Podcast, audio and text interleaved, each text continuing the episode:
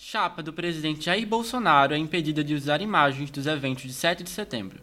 No Reino Unido, seguem as cerimônias fúnebres da Rainha Elizabeth II. Território das milícias no Rio de Janeiro cresce mais de 300% em 16 anos. E após contra-ataque à Rússia, Ucrânia afirma ter recuperado 20 cidades. Essas e outras notícias agora no Boletim da Jota.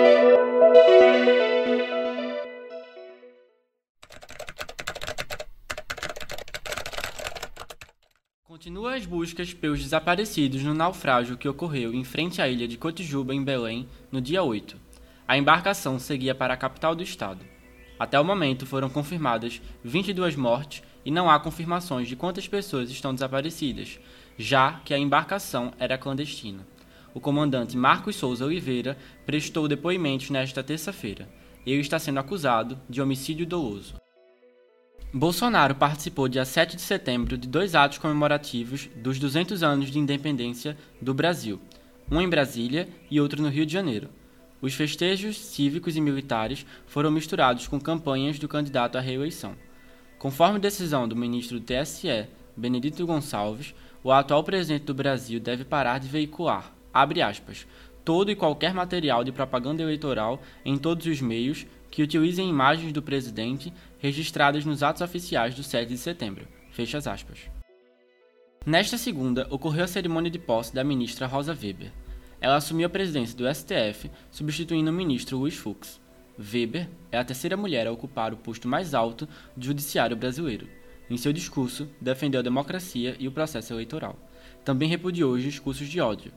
O presidente da República, Jair Bolsonaro, não esteve presente, contrariando a tradição de chefes do executivo prestigiarem a posse de presidente do STF.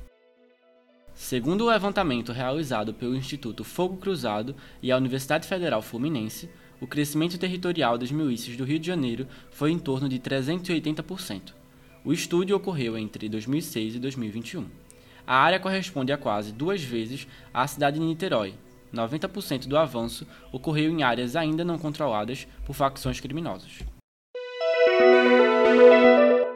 E nas notícias internacionais, rainha mais longeva da história morreu, aos 96 anos, nesta última quinta, dia 8. Ela veio a falecer no castelo de Balmoral, na Escócia. Após cinco dias, o corpo chega ao Palácio de Buckingham, em Londres, onde foi recebido pela família real. Seguindo as tradições reais, o velório aberto durará quatro dias. No dia 19 de setembro, haverá o funeral do Estado, que receberá representantes nacionais do mundo inteiro. Estados Unidos confirmam a primeira morte por varíola dos macacos no país. A vítima era um morador de Los Angeles, na Califórnia. Segundo os médicos, o indivíduo tinha um sistema imunológico enfraquecido. As mortes pela doença são raras e afetam principalmente bebês, grávidas e pessoas com baixa imunidade. Para as autoridades da saúde, as tendências de casos parecem estar se estabilizando, mas isso não deve levar ao comodismo. E após a retirada e reagrupamento do exército russo em outra localidade, o Estado-Maior da Ucrânia declarou, nesta segunda, dia 12, a retomada de 20 cidades e vilarejos. A atuação ocorreu em 24 horas e os cidadãos começaram a voltar para a região. Na Rússia, especialistas em temas militares criticam a falta de agressividade e de mobilização na estratégia do governo. Segundo a agência AP, ainda não é possível afirmar que houve uma virada no conflito, mas o evento alterou a moral dos países repentinamente. Neste boletim foram usadas informações da Band, Carta Capital, Globo, Nexo Jornal, UOL e CNN Brasil. Quer se manter informado? Então fique ligado nas nossas redes sociais. Até semana que vem com mais um Boletim da Jota.